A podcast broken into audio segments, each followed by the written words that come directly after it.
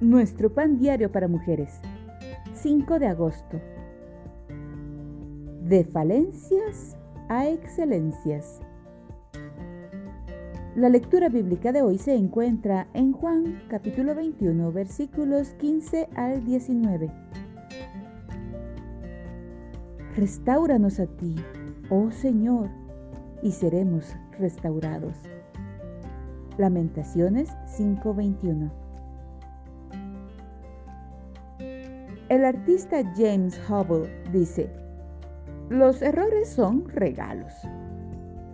Cada vez que trabaja en un proyecto y algo sale mal, no empieza de nuevo, sino que busca una manera de usar el error para hacer otra cosa mejor. Nadie puede evitar equivocarse y todos tenemos maneras válidas para lidiar con las falencias. Podemos tratar de esconderlas, de corregirlas, o de disculparnos por ellas.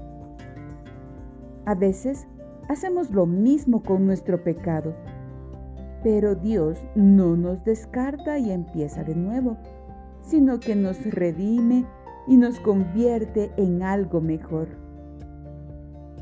El apóstol Pedro tendía a hacer y decir lo que le parecía mejor en el momento. Se lo ha denominado un impetuoso metedor de pata. Después del arresto de Jesús, Pedro, por temor, declaró tres veces que no lo conocía. Sin embargo, más tarde, sobre la base de las tres declaraciones de amor de Pedro, Jesús convirtió su humillante negación en una oportunidad maravillosa de restauración. A pesar de los errores de Pedro en el pasado, el Señor lo reincorporó al ministerio con estas palabras.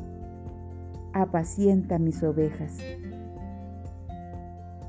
Si has cometido una metida de pata tan grande que parece irreversible, lo más importante es que ames a Jesús, ya que si lo amas, él puede convertir las falencias más graves en excelencias asombrosas.